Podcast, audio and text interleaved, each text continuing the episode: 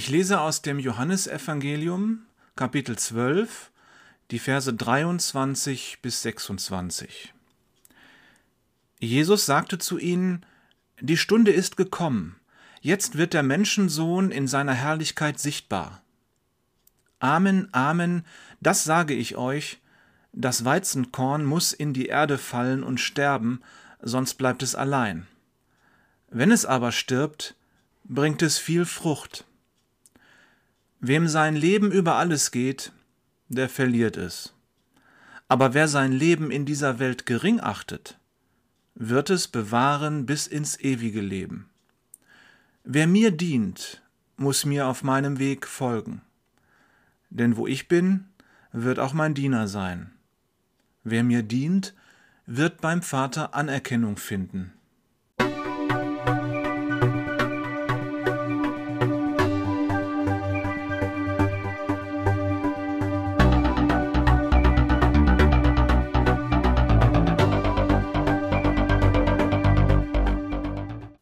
Jesus benutzt das Bild vom Weizenkorn, das in die Erde fällt. Äh, das hat er sich gar nicht so selber ausgedacht oder erfunden. Das kannte man damals auch schon sehr lange.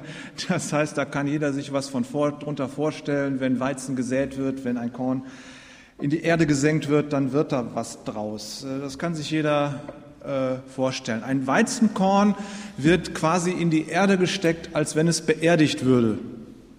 So, das ist das Bild, was dahinter steckt. Und am Ende kommt da was bei raus, dass aus dem einen Weizenkorn eine Vielzahl von Weizenkörnern wird, wenn die da an der Ähre sind. Wenn ihr im Sommer durch die Felder geht, dann könnt ihr das äh, euch angucken, äh, wie aus diesem einzelnen Weizenkorn eine unglaubliche Menge von Weizenkörnern wird. Wenn man nur so eine Handvoll Weizenkörner hat und die in die Erde tut, dann werden da so viele Weizenkörner draus, dass man sich ein leckeres Brot draus, draus backen kann. Also Frucht bringen. Und zwar unglaublich viel Frucht. Für ein so, ein, so ein Mini-Weizenkorn, da kommt ja unheimlich viel bei raus. Ähm, biologisch gesehen ist das Weizenkorn, wenn es in die Erde kommt, ja gar nicht tot. Das stirbt ja eigentlich nicht. Äh, sondern es, es, es wächst ja dann. Es wurzelt, es sprießt, es hat unheimlich Kraft, es durchbricht die Ackerkrume am, oben, am oberen Ende, kann man es dann sehen, wie es austreibt. Ähm, nun sagt Jesus, die Stunde ist gekommen, äh, die Herrlichkeit des Menschensohnes, also seine Herrlichkeit wird sichtbar. Und dann sagt er, das Weizenkorn muss in die Erde fallen und sterben, sonst bleibt es allein. Wenn es aber stirbt, bringt es viel Frucht. Jesus vergleicht sich also selbst mit diesem Weizenkorn, das begraben wird. Nun habe ich erst gedacht, das geht darum, Jesus stirbt am Kreuz, wird beerdigt, und aus seinem Tod kommt als Frucht das ewige Leben für die ganzen Menschen. Daraus wächst dann Kirche seit Tausenden von Jahren. Aber das Bild hängt schief, wenn man sich das genau anguckt.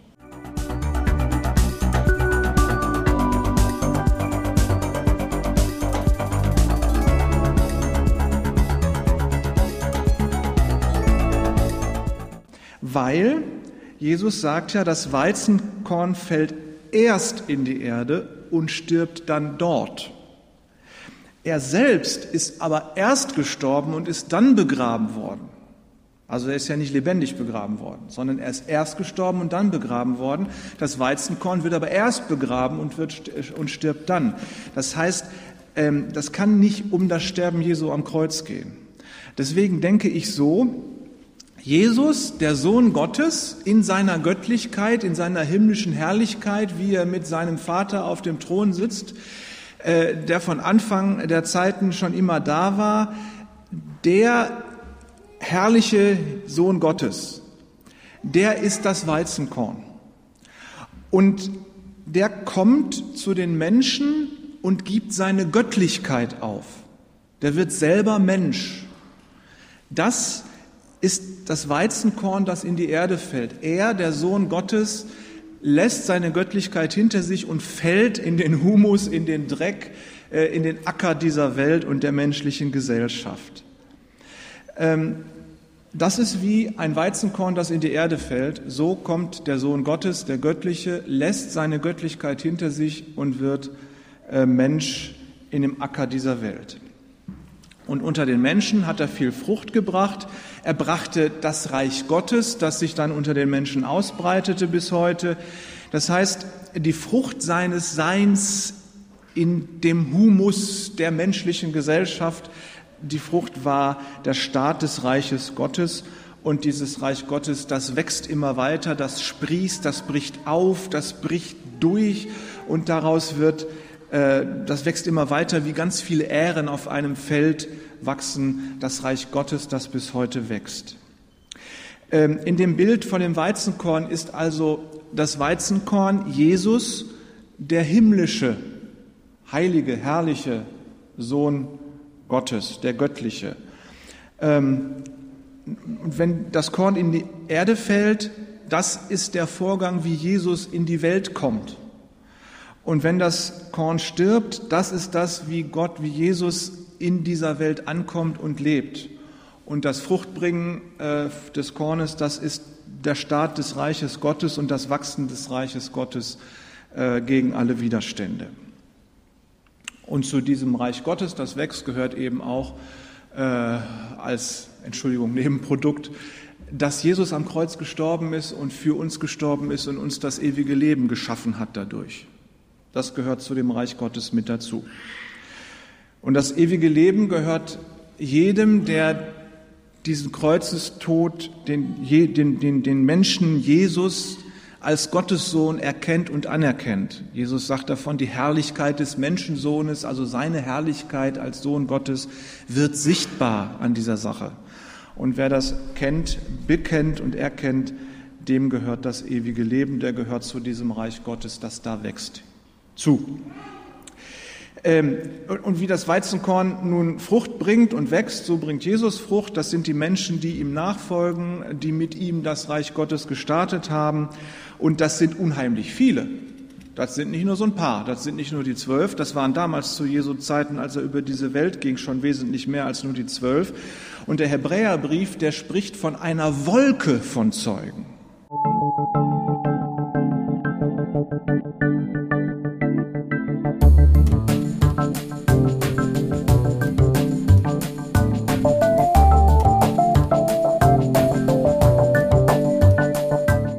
Von einer Wolke von Zeugen. Und damit sind dann nicht nur die Christen, die Jesus nachfolgen, gemeint, sondern auch schon das Volk Israel vorher. Die Zahl derer, die nun zu Gottes Reich dazugehören, die ist wesentlich größer, als wir uns das vorstellen können. Und möglicherweise gehören Menschen dazu, von denen wir, die wir nicht selber auf dem Plan haben. Es ist aber auch nicht nötig, weil das ist eine Wolke von Zeugen. Es ist eine unzählbare Menge. Deswegen sagt der Hebräerbrief, das ist eine Wolke, weil eine Wolke kannst du nicht zählen.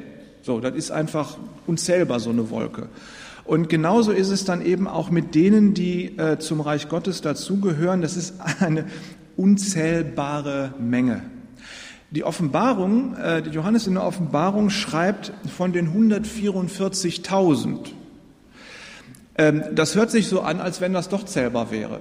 Ich meine, 144.000 ist viel, aber wenn er dir lang genug Zeit lässt, dann hast du auch bis 144 durchgezählt. Aber man beachte, in der Offenbarung geht es viel um Symbolik. Und die 144.000, die hatte in der Antike eine ganz besondere Symbolik. Also ich, ich rechne euch das mal vor. Die drei ist die Zahl Gottes. Kann man sich leicht merken, Dreieinigkeit. Ne? So. Die vier ist die Zahl der Welt. Kann man sich auch leicht merken, vier Himmelsrichtungen. So. Drei mal vier ist zwölf. Ne? Das heißt, zwölf ist die Zahl der Vereinigung von Gott und Welt. Könnte man sagen, das ist äh, im Alten Testament das Volk Israel, das ist Jesus, das ist die christliche Gemeinde, das ist die Vereinigung von Gott und Welt. So, da haben wir also die zwölf. Kann ich jetzt nicht so viel Finger, habe ich nicht. Wenn man zwölf nun zum Quadrat nimmt, zwölf mal zwölf, dann sind wir bei 144.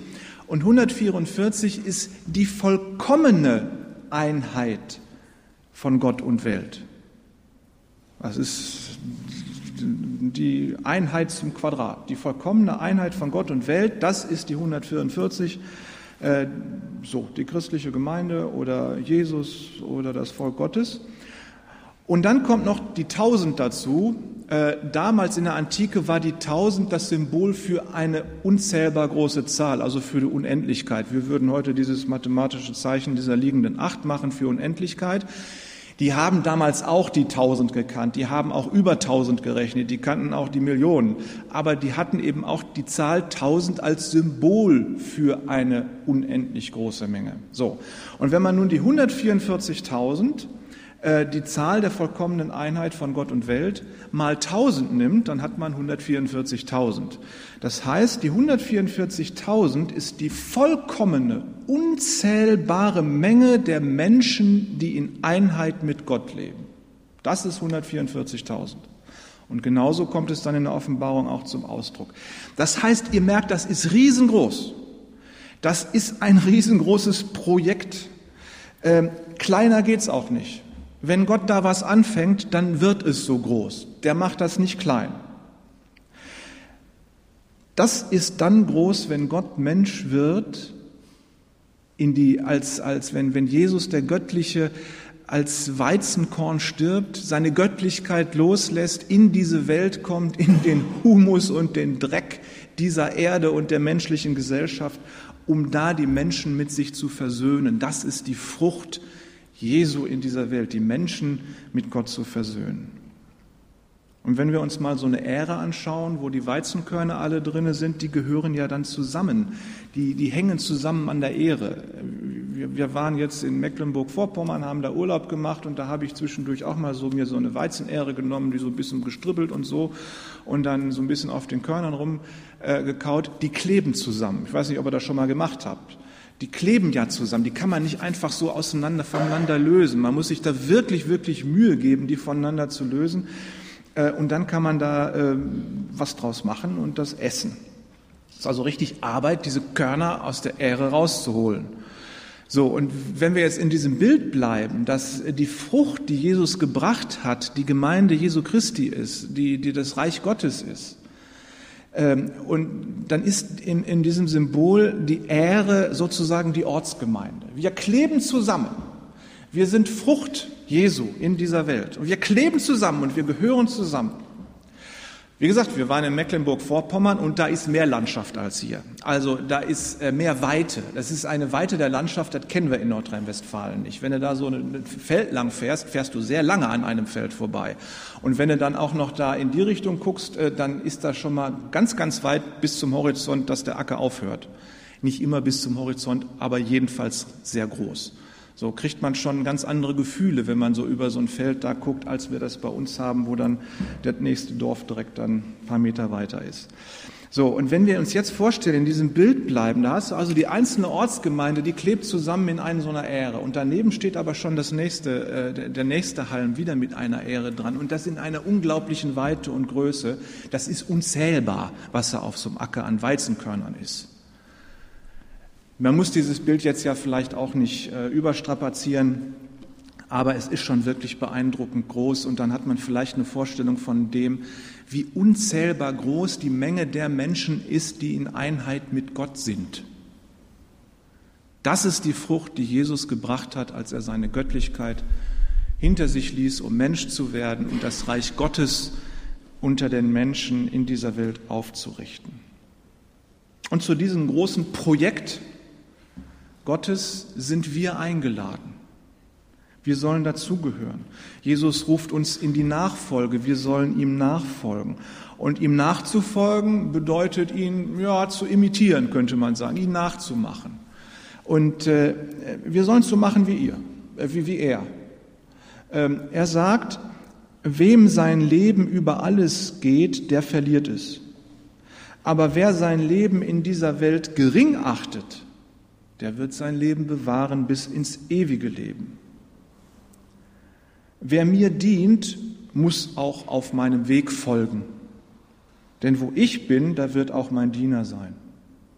Wo Jesus ist, sollst du auch sein, wenn du ihm nachfolgen willst. Und wer mir dient, sagt Jesus, wird beim Vater im Himmel Anerkennung finden.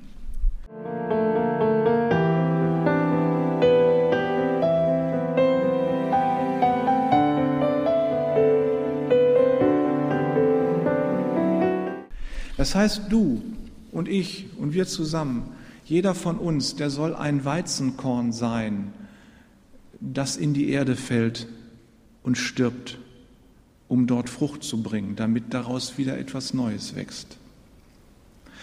Ähm, wenn wir, wenn, wenn wir wissen, dass Jesus seine, seine Herrlichkeit, seine Göttlichkeit abgelegt hat, um Frucht zu bringen in dieser Welt, dann müssen wir uns überlegen, ja, was müssen wir denn abgeben und ablegen, damit wir auch Frucht geben können, Frucht bringen können. Wenn Jesus, wenn es für Jesus war, wie Sterben aus dem Himmel heraus in diese Erde, wo müssen wir sterben? Was müssen wir ablegen? Äh, ja, also es gibt ja unheimlich viele Dinge, die in unserer Gesellschaft wichtig sind. Nun ist das äh, unsere Gesellschaft so, dass ja vieles von dem, was wir hier gesetzlich und gesellschaftlich äh, und ethisch und moralisch verankert haben, schon auch sehr christlich geprägt ist noch. Aber es gibt das heißt, wenn wir uns jetzt irgendwie christlich verhalten wollen, fällt halt erstmal überhaupt nicht groß auf, weil das macht man halt sowieso hier so. Aber es gibt natürlich auch so einige Dinge in unserer Gesellschaft, die haben mit dem Christsein überhaupt nichts zu tun. Also zum Beispiel das Streben nach permanentem Wachstum. Da reden, redet unsere Regierung schon seit mindestens 16 Jahren drüber und schon noch länger. Dieses permanente Wachstum, das scheint mir doch ein Götze zu sein, dem wir sogar unsere Kinder opfern, weil die müssen nämlich in Zukunft dieses Wachstum auch noch immer weiter herstellen. Dem wird die Schulopfer, Schulbildung geopfert äh, und dem wird die Zukunft geopfert. So, und wenn wir nun Jesus Christus nachfolgen wollen und nicht einem ewigen Wachstum, was immer das sein soll, oder der, der, der, der Gier nach mehr Geld oder der, der, der Streben nach Wohlstand, wenn, sondern wenn wir Jesus Christus nachfolgen wollen und wenn es darum geht, Gott und ihm zu dienen, wenn es darum geht, Menschen zu dienen im Namen Jesu, ist das was ganz anderes. Das sind teilweise Dinge, die passen nicht so wirklich in unsere Gesellschaft hinein, die scheinen irgendwie so ein bisschen daneben zu sein. Und wenn wir uns dementsprechend verhalten, dem Evangelium entsprechend verhalten, wenn wir uns selber opfern, so wie Jesus das getan hat, wenn wir Dinge ablegen, äh, um frei zu sein, Jesus nachzufolgen, dann können die Leute schon denken, die sind aber verrückt. Weil das passt nicht, das macht man nicht.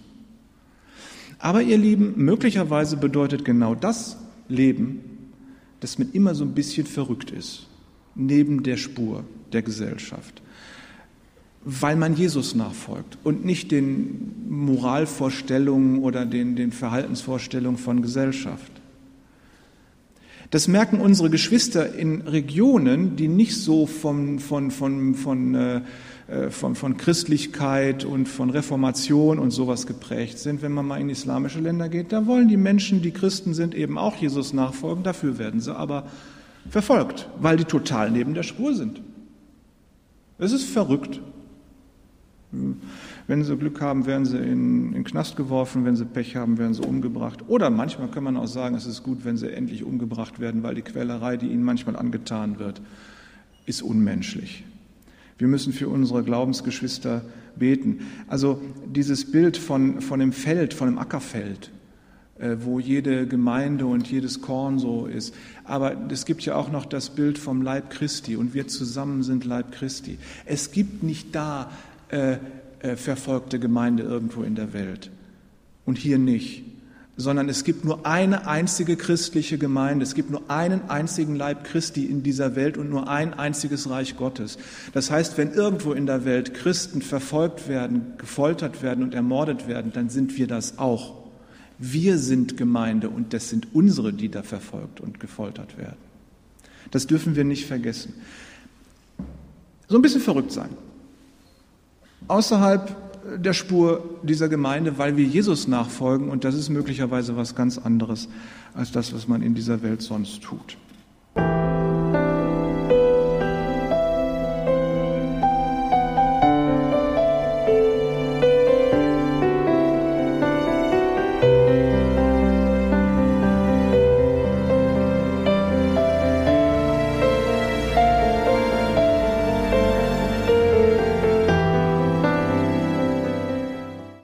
Es ist also wieder so ein bisschen göttliche Umkehrung der Verhältnisse.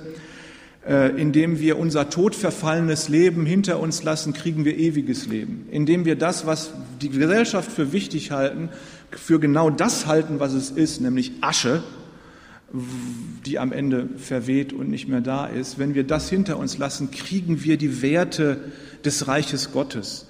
Liebe, Nächstenliebe, Dienst, Herrlichkeit, ewiges Leben, das sind die Werte des Reiches Gottes äh, und Gemeinschaft mit Gott, das sind die Werte des Reiches Gottes.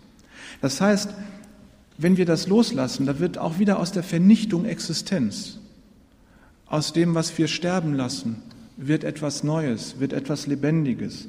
Aus den Schmerzen des Loslassens, ich meine, das ist natürlich auch sehr, sehr anstrengend, sich zu überlegen, wie kann ich mich christlich als Nachfolger Jesu verhalten und dann möglicherweise merken, dass ich damit konträr gehe zu den Geflogenheiten der Gesellschaft, das ist schmerzhaft. Und wenn das dann noch in der eigenen Familie passiert und die eigene Familie einen plötzlich nicht mehr äh, versteht und für, für verrückt hält, das ist schmerzhaft. Aber aus den Schmerzen dieses Loslassens wird Freude in der Gemeinschaft Jesu Christi und aus Tod wird Leben. Das ist wieder die göttliche Umkehrung der Verhältnisse. Nur ihr Lieben, das hat Gott ja schon immer so angelegt. Das ist ja, du braucht doch nur in den Garten gehen, wenn ihr einen habt, oder guckt in die Natur. Das ist schon über, geht in den Wald. Da sterben Dinge, daraus wird aber der Humus, aus dem Neues wächst. Im Herbst, äh, im Herbst ähm, äh, fallen die Blätter vom, vom Baum. Das ist aber genau das, was die Erde da braucht, damit etwas Neues wächst, egal was da jetzt wächst. Aber das ist so. Aus der, aus, da kommt neues Leben aus Vergänglichkeit. Ähm, aus, selbst aus den Abfällen im Garten wird etwas Neues. Und das war im Laufe der Erdgeschichte schon immer so, dass irgendetwas kaputt gegangen ist, abgestorben ist, und in Wirklichkeit merkt man, so ganz tot ist es nicht, weil es nämlich als Quelle des Lebens für etwas Neues äh, gilt. Das ist in der Erdgeschichte schon immer gewesen, dass irgendwas kaputt gemacht wurde, kaputt gegangen ist und daraus wuchs etwas Neues.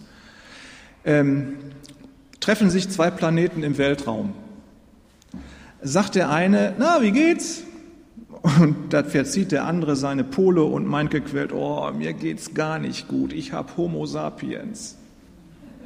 Und dann sagt der andere Planet, ach komm, ist nicht so schlimm, das geht von selbst wieder weg.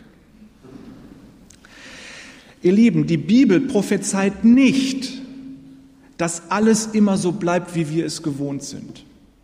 Das ist noch nie so gewesen, dass alles so bleibt, wie wir es gewohnt haben, gewohnt sind und wie wir es gerne hätten. Die Bibel prophezeit nicht das ewige Bestehen von Gesellschaft, Umwelt und Klima.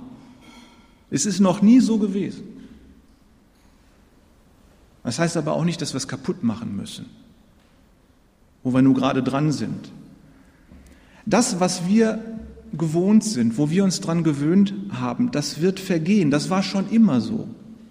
Oder wenn es nicht ganz vergeht, es wird sich jedenfalls so radikal verändern, dass wir es nicht mehr wiedererkennen. Und wir leben, erleben gerade live mit, wie die Menschheit sich ihre Lebensgrundlage auf dieser Erde endgültig selbst zerstört. Wir sind mittendrin und gehören ja auch dazu zu diesem System. Können wir uns gar nicht rausziehen.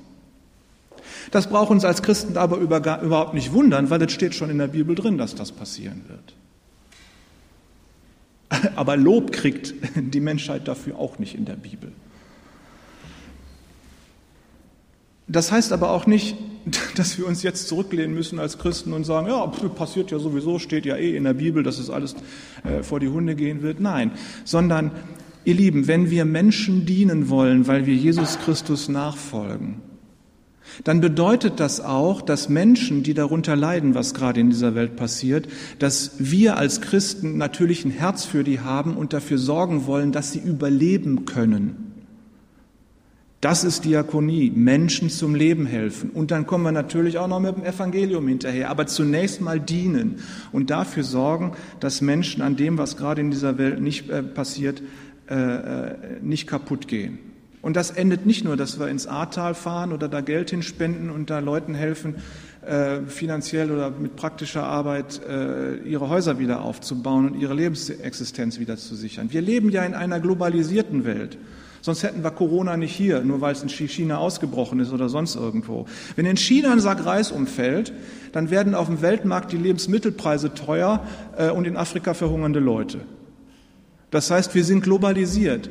Und das, was auf dieser Welt passiert, das betrifft uns immer auch hier vor Ort. Und wenn wir Christen sein wollen, die Jesus Christus nachfolgen und Jesus dienen, Leben helfen, wie Jesus Leben geholfen hat, zum Leben geholfen hat, dann ist das immer eine globale Sache. Das heißt, wir können uns nicht einfach zurücklehnen und sagen, naja, das steht schon in der Bibel, die Welt geht sowieso unter. Das tut sie.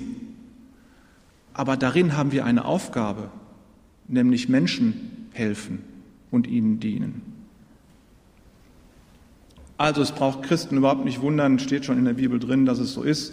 Aber aus dem, was sich so radikal verändert und vielleicht als Tod übrig bleibt, wird Gott etwas Neues schaffen. Hat er schon immer gemacht.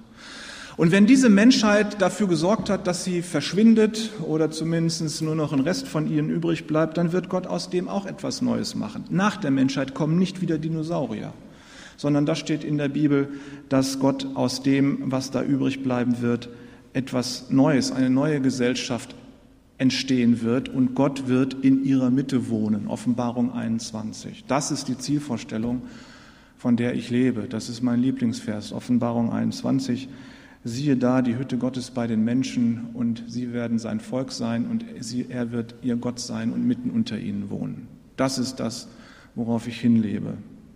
Und wir, die christliche Gemeinde, wir sind heute Weizenkörner, die in diese Welt hineinfallen, um Frucht zu bringen, damit das Reich Gottes weiter wächst, damit Menschen gerettet werden, damit Menschen geholfen wird zu leben.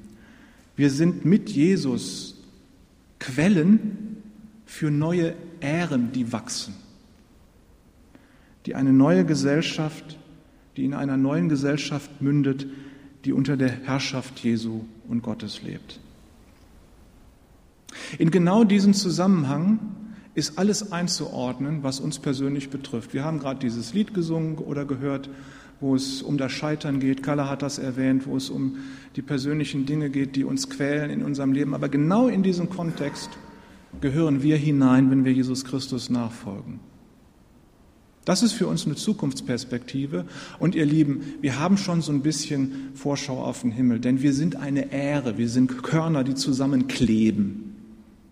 Es ist so schön, dass es so voll geworden ist. Ich hatte gehofft, es sind noch ein paar mehr. Ich habe 110 Stühle gestellt. Vielleicht werden sie beim nächsten Mal, so die Inzidenzen nicht wieder steigen, werden sie beim nächsten Mal voll.